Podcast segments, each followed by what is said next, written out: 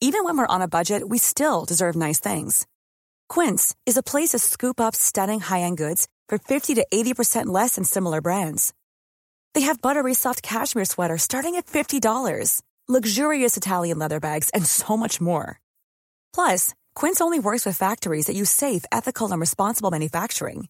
Get the high-end goods you'll love without the high price tag with Quince.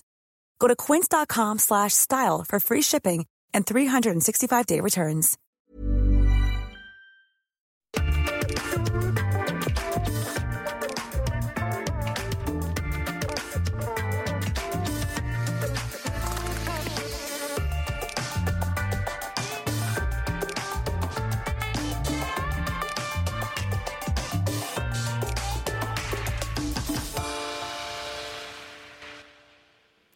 Le visage de notre invité, vous ne le connaissez peut-être pas encore, mais ce que vous connaissez forcément, ce sont ses dessins, et notamment ses manchots. Oui, ses manchots, ses pingouins, des petits personnages qu'il fait parler depuis des années dans les journaux et qui ont fait son succès. Ils sont railleurs, ironiques, acides, ils adorent se moquer du monde, ils n'ont pas la langue dans leur poche, leur inventeur non plus d'ailleurs, ni sa langue, ni son crayon. Il caricature, il choque, il divise, il est clivant comme on dit aujourd'hui. A priori, c'est plutôt bon signe quand on est dessinateur de presse. Oui, sauf que ces derniers temps, ça lui a attiré des critiques plus violentes que d'habitude, des attaques très dures, de la haine même. Pourquoi? Eh bien pour un dessin, un seul, celui de trop pour certains. Celui qu'il a fait passer en quelques heures du camp du bien au camp du mal. Un dessin qu'il a plongé au cœur d'un débat complexe sur la liberté d'expression et sur ses éventuelles limites. Alors a-t-il des regrets? Quels enseignements tire-t-il de toutes ces affaires? Posons-lui toutes ces questions. Bienvenue dans un monde à regard. Bienvenue Xavier Gors et merci d'avoir accepté notre invitation ici au Sénat, au Dôme Tournon. Vous avez des regrets? Non. Non, je regarde pas beaucoup en arrière, donc euh, j'avance. Est-ce que vous avez tout de même des enseignements à tirer de cette affaire oh, il, y en a, il y en a plein. Euh, il y a beaucoup d'enseignements, oui. C'est le, il y a une réactivité du public euh, qui est beaucoup plus importante qu'auparavant. entre autres, bon, c'est un peu, ça devient un peu une banalité de le dire, mais avec les réseaux sociaux, on a effectivement une libération de la parole qui a des bons côtés, mais qui peut aussi avoir des côtés un peu moins positifs, comme des phénomènes de, de cyberharcèlement ou ce genre de choses. Bon j'en ai été plus ou moins victime, mais en même temps, il ne faut pas dramatiser les choses. Euh, mm. Ça reste quand même très, euh, euh, très anecdotique. Vous, sortez, vous diriez que vous sortez gagnant ou perdant de cette affaire? Gagnant au sens où ça vous a fait connaître, ça a fait encore plus connaître vos dessins, j'imagine. Oui, mais c'est pas le, je dirais que c'est pas l'objectif. Et puis à la limite, euh, enfin je sais pas, je trouve pas que ça a grand intérêt quoi de ce, cet aspect-là des choses. Ce qui me, ce qui me semble plutôt intéressant, c'est que ça m'a fait moi prendre conscience davantage d'un certain nombre de, de, de problèmes. Euh, on sait bien maintenant qu'à travers l'utilisation qu'on fait des réseaux sociaux, on a des réactions qui peuvent être très très fortes, très puissantes. Euh, et puis il y a une certaine forme de populisme qui se qui se qui se met en place avec des, des attaques qui peuvent être très dures sur sur ceux qui sont, euh, on va dire, détenteurs d'une parole, qui sont des médiateurs, qui sont, de, qui sont formés pour ça, qui, dont c'est le métier. Et euh, ils se trouvent maintenant euh, beaucoup plus confrontés à ce type de, de réaction du public. Est-ce que vous diriez que il y a aussi un renouvellement des générations de journalistes. Euh, dans la rédaction du Monde, est-ce qu'il y a aussi une nouvelle génération qui est en train d'arriver? Et de la même manière que peut-être les opinions se radicalisent dans la société, mmh. elles se radicalisent aussi dans les rédactions, y compris dans le journal Le Monde ou pas? Ah Oui, je pense, oui, oui. Mais je pense que c'est vrai un peu dans, toutes euh, dans toutes les rédactions, euh, de façon plus ou moins nette, sensible. Mais on a effectivement ça qui se passe. On a une, double aspect des choses dans, dans, ce qui m'est arrivé. Il y a eu à la fois une contestation de, de, du dessin mis en cause par les réseaux sociaux, mais ça a également été relayé en interne dans, dans la rédaction par certains journalistes. Euh, Plutôt de jeune génération? Oui, euh, je pense qu'il y a un phénomène générationnel. Il y a effectivement des, des journalistes qui sont conscientisés euh, et qui estiment que le, le travail du journaliste est de, de, comment dire, de, de combattre certaines inégalités, certaines injustices.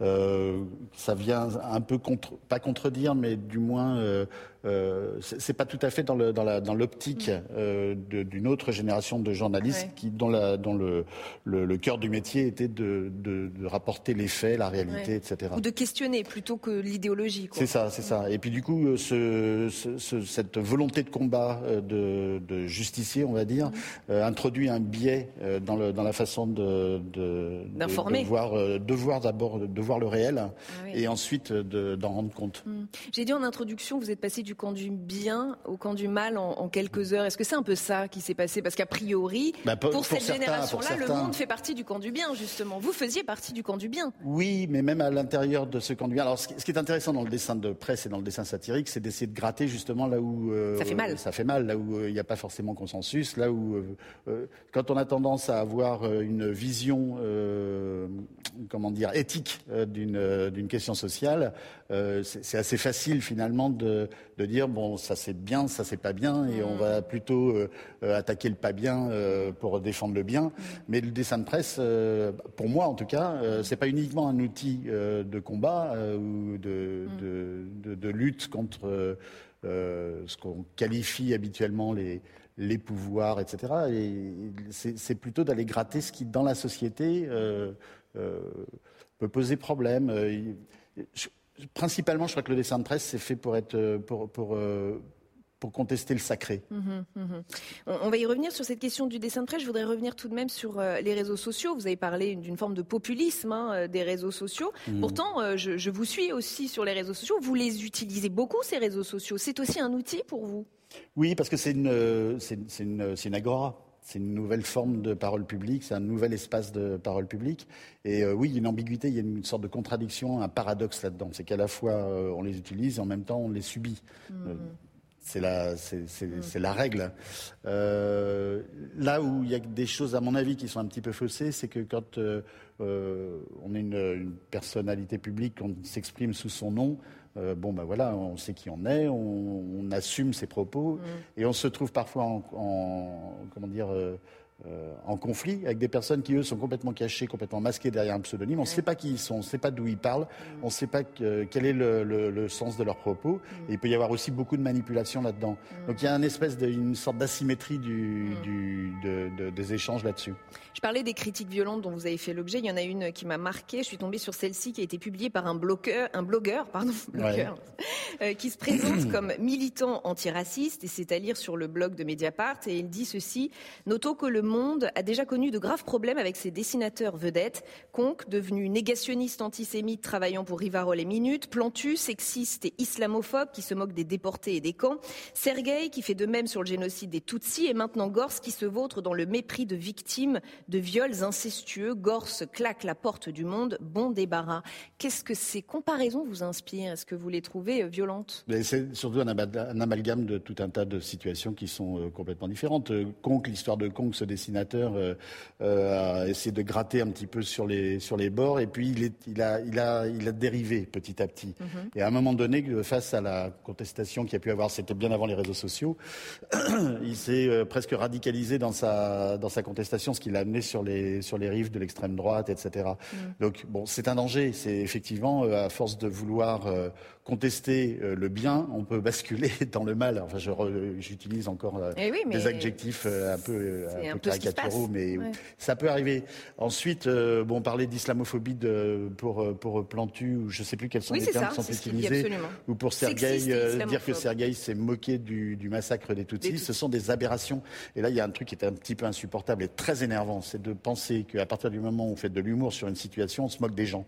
C'est pas se moquer des gens, c'est ironiser sur, une, sur quelque chose de tragique. Mhm. C'est ça le, le, but du dessin de presse. Mhm. Et l'ironie, c'est pas pour se moquer, c'est fait pour faire apparaître à travers l'humour le côté absurde ou révoltant d'une situation.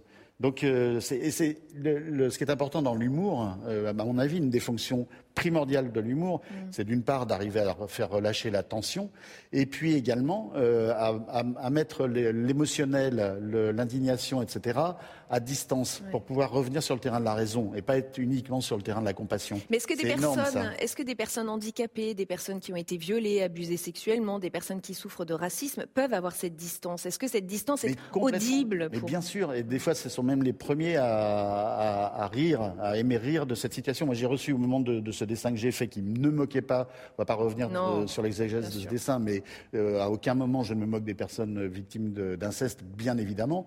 Mais j'ai reçu des courriers de gens qui m'ont dit, mais euh, moi j'ai été victime d'inceste euh, dans ma jeunesse. Mhm. Euh, votre dessin, je l'ai trouvé très drôle, et à aucun moment j'ai eu l'impression que, que Mhm. vous vous moquiez des, des personnes victimes d'inceste. Et voilà. Est-ce que le bilan de tout ça, c'est de dire que la liberté d'expression régresse dans notre pays et qu'elle régresse notamment à cause des affects des uns et des autres, des situations personnelles? Alors je crois que oui. Alors il y a, euh, il y a le, le- le- une sorte de tyrannie du, du, de, à la fois de l'identité et du ressenti. Mhm. Et ça, je trouve que c'est vraiment problématique parce qu'on n'est plus que euh, dans une espèce de victimisation personnelle où on se sent agressé de toutes parts et on il y a une espèce de dramatisation des choses, d'esprit de sérieux où on dit bon, il, Mhm. voilà. Il y a le, re- il y a le ressenti et donc ce ressenti euh, se traduit par une pression entre autres à travers les réseaux sociaux qui permettent beaucoup plus de réactivité qu'auparavant. Mhm. Et puis surtout, ce qui peut faire euh, régresser la liberté d'expression, c'est le manque de courage et la trouille euh, des, euh, des, Des patrons de presse. directeurs, des patrons de presse, mais des patrons de salles, des patrons de théâtre, des patrons de- de- d'universités,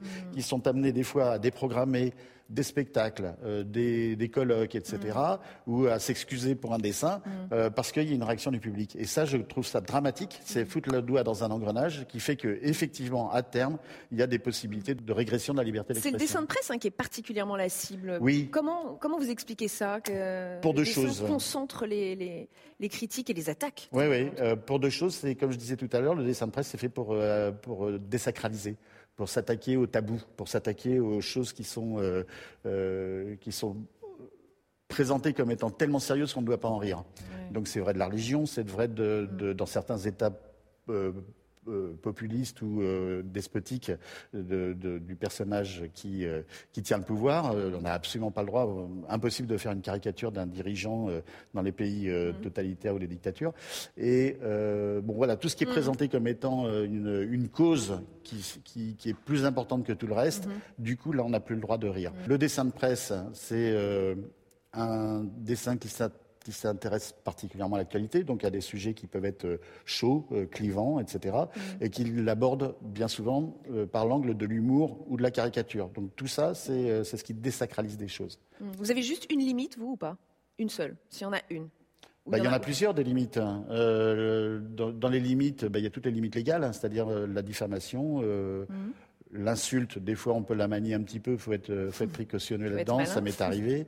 Euh, Une qui vous est personnelle, une qui vous est propre. Une limite que je ne franchirais ouais, pas. Un sujet sur lequel vous n'avez pas envie d'aller, ou ça vous fait mal, vous, personnellement, d'aller?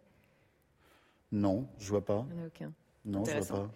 C'est euh, c'est la, la, la- ça va paraître un peu prétentieux de dire ça, mais euh, le, la facilité euh, de, c'est ce que j'essaie d'éviter. Euh, j'essaie d'éviter l'automatisme dans l'ironie. Voilà. Donc, euh, Mhm. Mais on n'y arrive pas à chaque fois. hein. Dans cette émission, on aime bien se pencher sur le parcours personnel de, de nos invités. Le vôtre n'a pas été facile à trouver. Vous me direz d'ailleurs si les infos que je donne sont justes ou pas. Euh, après le baccalauréat, vous intégrez la fac des arts plastiques de la Sorbonne. Et comme ça vous satisfait moyennement, vous suivez aussi des cours du soir d'anatomie et de calligraphie. Et vous dites alors que le travail de l'épure du noir et du blanc vous passionne. C'est juste? Oui, tout à fait. C'est bien. Vous avez de bonnes infos pour le moment. Et alors, pourquoi le dessin? Qu'est-ce qui, pourquoi le dessin arrive dans votre vie? D'où ça vous vient? Est-ce que c'est un dessin remarqué quand vous étiez petit? C'est un coup de crayon que, que, que quelqu'un remarque un jour et, et vous dit, bah alors faut y aller? Ou comment ça vient? Oui, je crois que j'ai toujours aimé ça. Euh, Peut-être, euh, je sais pas, moi j'aime bien travailler dans mon coin. Je suis un peu euh, à, la fois assez solitaire et euh, assez timide. Donc euh, le dessin est sans doute quelque chose vers lequel je suis allé assez naturellement euh, enfant. Euh, Mais vous dites depuis toujours, c'est-à-dire Oui. quel âge À partir de quel âge pour bah, je me rappelle des premières, mon premier dessin de presse, je peux le dater, c'est de l'époque de la de, de- de- d'Apollo Apollo 11, la- D'accord. l'alunissage. Ouais, Euh, Si je dis pas de bêtises, c'était en, je sais plus, c'était en 67 ou en 69. ouais. Donc je suis de 62, je devais avoir, euh, si je crois que ça, je, je sais plus, vous vérifierez. très hein. Vous passerez le- la formation corrective si jamais c'est pas la bonne date. Euh, et pendant les pendant les vacances d'été, euh, avec mes parents, on écoutait, on n'avait pas la télévision, on entendait le, le, toute tout toute l'actualité de ce de cet alunissage, toute cette épopée. Mhm. Et j'ai fait des dessins euh, en reproduisant euh, la fusée, le LEM, les astronautes, etc., avec en mélangeant texte et dessin. Donc ça, c'est peut-être c'est peut-être le premier dessin de, presse que j'ai fait. Je ne sais pas si j'en ai fait beaucoup d'autres après, mais je me rappelle de ce truc-là, parce que c'est la première fois que je réagissais, je crois, où j'ai la trace d'une réaction sur l'actualité par le dessin. Et pourquoi le dessin de presse? Vous auriez pu vous tourner vers la BD, par exemple Oui, mais c'est ce que je voulais faire au départ. Et puis finalement, euh, je me suis aperçu, quand j'ai fait ma formation justement de, dessinateur au départ, je voulais aller vers la bande dessinée. Puis j'ai mm. trouvé, alors c'est peut-être une fainéantise, mais j'ai trouvé que c'était un travail qui était... Euh, euh, trop, laborieux, trop, euh, trop long à mettre en œuvre. J'ai besoin de choses qui vont vite, qui sont rapides, qui sont. Euh, et j'aime beaucoup un dessin unique plus qu'un dessin, une série de dessins qui racontent une histoire, même si c'est un petit peu ce que je fais quand même avec mes Oui, un peu finalement. Oui, c'est un peu bâtard comme truc. Vous, avez dit un jour, transmettre une idée dans un dessin me plaisait de plus en plus. J'ai été fasciné par Topor, André François, Tommy Ungerer, ces peintres de la presse. J'ai hmm. trouvé l'expression magnifique, peintre de la presse. Bah parce que c'est ça, c'est des grands graphistes, c'est des grands, des, des, des, vrais artistes le, travail que je fais, moi, n'est pas de, cet ordre-là, de ce niveau-là, à travers les, euh, mes indégivrables. Le dessin est très très anecdotique, euh, très, euh, je l'ai épuré petit à petit pour arriver à presque rien c'est un presque rien où j'essaye de mettre presque tout. Voilà, on peut dire ça comme ça. Joli paradoxe. J'ai un document à vous, à vous montrer. Je vous laisse le prendre. Vous n'allez pas comprendre tout de suite de quoi il s'agit, mais je vais l'expliquer aussi pour le public euh, qui nous écoute. C'est un document qui date de 1918. Ah. C'est une souscription faite en l'honneur des artilleurs qui ont abattu la Grosse Bertha. D'accord. La Grosse Bertha, en allemand dit que Bertha, c'était une très grosse pièce d'artillerie. Et ces obus ont terrorisé et ensanglanté euh, Paris pendant la Première Guerre mondiale. Et la Grosse Bertha, c'est aussi un hebdomadaire avec, auquel vous avez collaboré. Un titre plein d'ironie, comme un pied de nez antimilitariste. C'est ce mmh. qui réunissait cette, cette rédaction. Oui, oui, oui. C'est un titre qui a été créé en 90-91 euh, à l'occasion de la première ou deuxième guerre du Golfe. Euh, donc en, réaction à, le, ce qui était perçu euh, par, par certains comme une, une, une attaque. Bon, c'était bien plus complexe que ça, mais en tout mmh. cas, on basculait dans, dans la guerre depuis euh, bien longtemps. Et ce, ce journal satirique s'est créé justement en réaction contre, contre cette guerre. C'est une, une, archive nationale, enfin c'est une archive qui vient de nos partenaires, nos, archives nationales. J'imagine, c'est drôle. Euh, hein. En 92, la rédaction de la Grosse Bertha va se diviser. Je crois que Philippe Val va entraîner Cabu et d'autres justement pour créer Charlie Hebdo. Et Jean-Cyril Godefroy va s'associer avec le professeur euh, Choron. Choron, oui, c'est après, ça arrive un peu après. Euh, Harakiri. Vous êtes où, vous, à ce moment-là? Alors, je suis euh, le cul entre deux chaises au moment de la, au moment de la, de la, de la séparation, parce que c'est né d'un conflit qui, qui m'a semblé euh, assez, euh, assez absurde. Je comprenais pas très bien les, les, les tenants et les aboutissants. Et globalement, il y a toute une catégorie de dessinateurs euh, qui a suivi euh, effectivement euh, Philippe Val et, mmh. et, et Cabu. Mmh. Et puis c'était plutôt les rédacteurs qui, qui sont restés. bon, il y avait c'était d'un conflit un petit peu presque idéologique, mmh. où euh, les, les, les, rédacteurs disaient on peut, on peut rire de tout, et euh, les, certains dessinateurs, justement, et Philippe Val disaient non, il faut quand même avoir une certaine Mais c'est incroyable. oui, c'est incroyable ce que vous dites. Déjà à ce moment-là, il y a cette question. Euh, ouais, avec, avec, des, avec des, des choses, euh, enfin idéologiquement, qui étaient un peu compliquées là-dedans aussi, ou dans, le, dans la grosse Bertha, euh, certains dessinateurs reprochaient à certains euh, chroniqueurs mm. de, de, de, flirter un peu avec le populisme, qui avait un, peu d'idée, un peu d'une espèce d'arrière-fond de peut-être d'extrême droite. Voilà. Mais donc du coup, il y a eu cette séparation. à mon avis, c'était vraiment des dans les détails, dans les nuances. Je pense qu'il y avait beaucoup plus de choses qui les rapprochaient que de choses qui les séparaient. Bon, toujours est-il que la séparation s'est faite. Et je, le, pour le premier numéro de Charlie Hebdo, j'ai dessiné pour Charlie Hebdo et pour la Grosse Bertha. Ah, pour ne pas choisir votre camp. J'arrivais pas, j'arrivais pas à me décider. Je voulais pas partir de, de, de la Grosse Bertha. Puis surtout, il y avait autre chose, c'est que vous parliez tout à l'heure des dessinateurs comme euh, Topor, euh, Ungerer, etc. Mhm.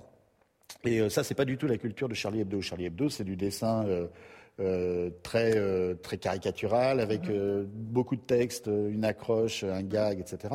Et moi j'ai toujours été, encore une fois c'est paradoxal parce que c'est quand même ce que je fais dans, dans mes dessins, j'ai toujours été beaucoup plus attiré par les dessins plus graphiques, plus visuels, plus à l'anglo-saxonne, mhm. plus dans une tradition presque affichiste du, métier de dessinateur de presse. Et, les Indégivrables, cette série de manchots ouais. moqueurs, comment, comment naissent-ils? Comment arrivent-ils dans votre vie? Alors, j'ai commencé à travailler pour Le Monde en 2002. Euh, je leur avais envoyé une proposition de, de, collaboration, des projets, etc. Mmh. Et ils m'ont dit ce que vous nous envoyez, ça ne nous intéresse pas du tout. Par contre, on cherche quelqu'un pour, pour faire du, du, strip. On va lancer une newsletter et on voudrait un petit, un petit strip humoristique euh, mmh. quotidien. Je dis bah oui, euh, je peux faire aussi. Et puis du coup, on, a, mm. on, a, testé un peu et on est parti sur euh, comme un accord sur une, euh, un petit strip animalier qui mm-hmm. permettait vraiment de prendre de la distance eh par rapport à l'actualité. Mm. On n'était pas dans la caricature, on n'était pas mm. dans le. Sauf qu'on comprend vite que ce sont des humains et puis que vous considérez les humains comme des, des, des, bébêtes, des, oui, idiots, Hein, des vrais. alors à l'époque, c'était c'était plein d'animaux différents et chaque animal avait un petit peu ça, un peu comme dans les fables de La Fontaine. chaque, eh chaque, chaque animal permettait de représenter une typologie de personnes plutôt qu'une personne euh, en mm. particulier. Mm. Ça permettait de faire un petit peu, on va dire, de, l'humour sur euh, sur le, la société en général, mm. euh, en comment dire, en prenant de la distance, quoi. Et puis au bout d'un moment, j'en avais, j'en ai eu un petit peu marre d'utiliser ces animaux qui étaient vraiment, on était vraiment dans un contexte très très animalier. J'avais envie de tirer ça un peu plus vers l'humain. Mm-hmm. Et, et c'est là où j'ai pensé aux pingouins. J'ai commencé à cause aussi du réchauffement climatique, mhm. parce qu'ils vivent en groupe, parce qu'on a l'impression qu'ils sont tous en costume. Mhm. De loin, ils ont une silhouette très humaine. Mhm. Donc ça permettait quand même de, de, de, de faire de la, de, de, la satire euh, sociale euh, tout en gardant des animaux. Mais ils sont très bébêtes, euh, ces pingouins. C'est comme ça que vous voyez l'humain Comme un être vivant stupide? Ah bah, ce qui est intéressant pour le dessin de presse, c'est d'aller pointer la connerie. Donc on ne va pas chercher des choses positives et intelligentes. Donc l'idée du dessin de presse, si on veut rire, si on veut critiquer la société, c'est d'aller justement pointer ce mm. qu'il y a de plus con dans cette société. Et c'est pas difficile en ce moment Vous avez l'impression que... Il y en a trop. C'est ça, ce que vous dire. Et alors ce qui est très difficile pour un dessinateur de presse, c'est que, que l'actualité devient beaucoup plus euh, stupide que le meilleur dessin qu'on puisse faire. Et c'est vrai que c'est assez affligeant. Quoi. Vous pensez à quoi? Bah, tout ce qui nous entoure. On voit euh, l'épisode de Trump aux États-Unis qui a fait régresser une grande euh, démocratie dans, dans, une espèce d'un gouvernement populiste, tout ce qu'il y a de plus tout ce qu'il y a de plus absurde et, brutal. et malgré cet épisode-là, on a l'impression qu'il va revenir. Euh, on n'est pas tiré d'affaire de ce côté-là. Euh, bon, bien évidemment, euh, la Russie, l'Ukraine, les tensions avec la Chine, le réchauffement climatique qui est maintenant passé complètement à l'arrière-plan. On est en train de rouvrir des, centrales à charbon parce qu'on est obligé de se passer du gaz russe à chaque fois qu'on a l'impression que pendant des années on a eu on a pensé qu'on progressait, mm. que la démocratie avançait, que le monde évoluait dans le bon sens, la mondialisation permettait euh, que des populations pauvres puissent accéder euh, à la richesse, enfin au moins, euh, au moins à la survie. Donc il y, avait tout un tas, tout un euh, tout un tas de choses qui étaient positives. Mm. Et là, depuis quelques années, on a l'impression que tout repart en arrière. Et vous arrivez encore à faire de l'ironie ou il y a un moment, euh, ça vous abîme vous aussi parce que euh, vous avez vos idées. ah bah, Quand je vois quelqu'un se faire écraser dans la rue, je rigole pas. Hein. Donc le, le, le, premier réflexe que j'ai, comme tout le monde, c'est d'être désespéré, c'est d'être d'être affligé, d'être d'être catastrophé. quand on est face à des catastrophes telles qu'on en rencontre pratiquement à tous les coins de rue, mm. Il y a deux possibilités. Soit on se désespère, on compatit, on dit c'est terrible, c'est tragique, c'est dégueulasse, c'est tout ce qu'on veut. Euh, soit on essaye au contraire de prendre un petit peu de distance, d'ironiser dessus, mm. d'essayer de montrer quels sont les, certains aspects que tout le monde ne voit pas forcément. Des fois, on s'arrête vraiment à la, surface des choses. Le dessin de presse, il est, là pour les contourner, puis attaquer mm. un angle qui n'est pas forcément euh, euh, attendu. Mm. Euh, et puis, euh, et puis voilà, puis ce, cette, introduction de, de, la distance de l'humour, ben, ça permet au public lui-même de prendre un petit peu de distance, peut-être de, d'évacuer euh, cette, euh, ce d'émotions. peut-être à vous en premier, en fait. C'est vous oui, qui ça en premier, finalement. ça vous remonte le moral. Oui, oui, tout à fait. Non, mais on sait bien que dans les situations euh, dramatiques, alors, comme je disais, pas sur l'instant, mais un petit peu après, on a besoin de décompresser. On, on, rigole jamais autant qu'un enterrement. Les, dans les, les, les salles de, de, de repos des médecins en milieu hospitalier, J'y suis pas, mais je crois entendre dire que ça rigole pas mal. Les blagues de Carabin, c'est connu. Donc mm. rire avec le tragique, mm. euh, euh, ironiser, sortir des blagues de mauvais goût, etc. Mm. C'est ce qui permet à un moment de d'évacuer tout ça, quoi. J'ai des photos à vous proposer, Xavier Gors. La première, Greta Thunberg. ouais, vous n'êtes pas tendre avec elle, hein. en tout cas avec ce qu'elle représente. Euh, j'ai retrouvé votre tweet en juillet 2019 où vous êtes très dur, je le cite pour ceux qui seraient passés à côté. Moi aussi, si j'étais député, j'aurais tellement envie de venir me faire fesser et talquer publiquement par une gamine barrée qui se croit en mission de rédemption. Pourquoi vous ne l'aimez pas cette jeune fille? C'est tout ce qui est personnage saint ou sacré qui m'horripile. Quoi. À partir du moment où euh, une, figure euh, devient euh, inattaquable à la parole de vérité, etc., mais bon, c'est très bien. Je, je, je, pense qu'il faut des Greta Thunberg, je pense qu'il faut des, des, des gens qui, euh, qui, qui, soulèvent l'indignation, qui des lanceurs d'alerte. Des lanceurs d'alerte. C'est pas c'est pas la question. Moi, je demande pas qu'elle disparaisse cette euh, cette jeune fille, bien évidemment. Mais par contre, le, le, il faut aussi avoir de l'ironie dessus pour pas avoir de vaches sacrées ou de saints. tout d'un coup, on pense que c'est c'est ambigu ces questions-là. Oui, puis il y a des choses il y a des choses qui sont qui sont qui sont absurdes. C'est-à-dire que euh, elle, euh, elle, attaque euh, les pays dans lesquels il y a une démocratie et dans lesquels on peut faire des choix, et pas du tout les, les, pays totalitaires comme le, la Chine, la Russie, qui sont les principaux émetteurs de, de, gaz à effet de serre, etc. Donc on sent bien que là aussi il y a une asymétrie, une asymétrie de, de, du débat. Une deuxième photo, là aussi, vous allez les reconnaître très facilement. Alors, je vais revenir sur, le, tweet que vous avez cité, parce que parce que euh, il y, a certains euh, commentateurs qui ont dit ah ben, ça y est, c'est un pédophile, etc. Alors euh, c'est c'est là où on voit l'absurdité de, de, de, de, ce genre de propos. Là où j'ai, c'était de l'ironie, c'était pour dire que y a, cette séance où les députés sont venus pour entendre se faire remonter les bretelles par par Greta Thunberg, il y avait quelque chose d'assez absurde de voir tous ces messieurs en costume, etc., qui se faisaient gronder par une petite fille. Mm. Donc euh, voilà. J'avais pas lu d'ailleurs ces, attaques sur ce tweet. euh, Ceux-là non plus, vous les aimez pas beaucoup. vous les avez pas épargnés, les gilets jaunes. non, pas tous. Ne inquiétez pas. Je vais juste rappeler euh, ce dessin que Le Monde a refusé de, publier à cause d'une injure, d'un risque d'injure, mais que vous avez quand même euh, posté sur votre compte Twitter. C'est pratique cette auto-signalisation des troupeaux d'abrutis. Et dans un autre dessin, vous allez jusqu'à les traiter quasiment de nazis. Euh, pourquoi avoir passé des mois à les critiquer? Vous avez senti peut-être même avant les autres que c'est un groupe qui allait dériver ou vous avez généralisé? Dès le départ, j'ai trouvé qu'il y avait des, relents fascistes dans ce, dans ce mouvement-là. Euh, c'était... Euh, les, choses qui m'ont choqué, c'était de voir des gens qui, sur des ronds-points, arrêtaient les voitures et demandaient aux, automobilistes d'exhiber un gilet jaune, de le poser sur leur tableau de bord, sinon ils passaient pas. Donc cette façon d'occuper la, voie publique et de forcer les gens à adopter, euh, à les soutenir avec un signe euh, extérieur, euh, j'ai trouvé ça hyper choquant. Bon, ça, plus l'ensemble des dégradations, tout ce qui, tout ce qui a pu y avoir. franchement, j'ai trouvé que c'était un mouvement qui était potentiellement fasciste et euh, en fait, euh, je ne crois pas avoir euh, été très très loin du compte quand on voit comment les choses ont évolué. Une dernière photo qui va vous sembler plus douce, j'espère. Pablo Picasso, peintre, dessinateur, sculpteur, et je crois que vous avez même sa photo dans votre téléphone portable. c'est votre panthéon personnel, dites-vous, et vous dites je photographie les artistes que j'aime bien, que j'aime bien, pardon, pour les regarder de temps en temps, pour m'aider aussi à résoudre les problèmes plastiques que je peux rencontrer dans ma propre peinture. Donc là, on apprend aussi que vous peignez oui, mais ça c'est pour moi. Pour Pourquoi bah, Parce que pour le moment, c'est pas au point. Donc euh, quand ah j'aurai 92 ans, euh, peut-être que je commencerai à montrer. Picasso, je me trompe pas, il vous inspire, il fait partie de... c'est une banalité de le dire. Euh, c'est un des plus grands artistes du XXe siècle, peut-être presque de tous les temps. Il est d'une inventivité, d'une créativité incroyable. pour moi, c'est le prototype de, de, l'artiste démurge et créatif. Quoi. Il prend une bagnole d'enfant et il en fait une tête de singe.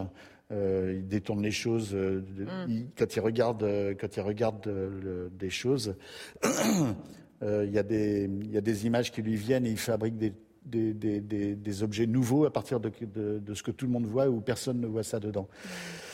Une dernière question en lien avec notre lieu, Xavier Gors. Vous avez peut-être remarqué que nous sommes entourés de quatre statues qui représentent chacune une vertu. On a la sagesse, la prudence, la justice et l'éloquence. Mon Dieu. Laquelle de ces vertus vous parle Si tant est qu'il y en ait une qui vous parle, peut-être pas d'ailleurs. Vous auriez envie de caricaturer Alors, faut que je les relise. La sagesse. Sagesse, prudence, justice, éloquence. Bah, c'est dommage qu'il n'y ait pas la vérité. il en manque une. Eh ben, vous avez le droit de, choisir la vérité, de ne pas prendre celle qu'on vous propose. Voilà, hors du cadre.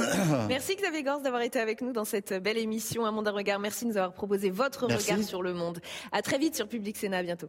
Merci. Bon, ça va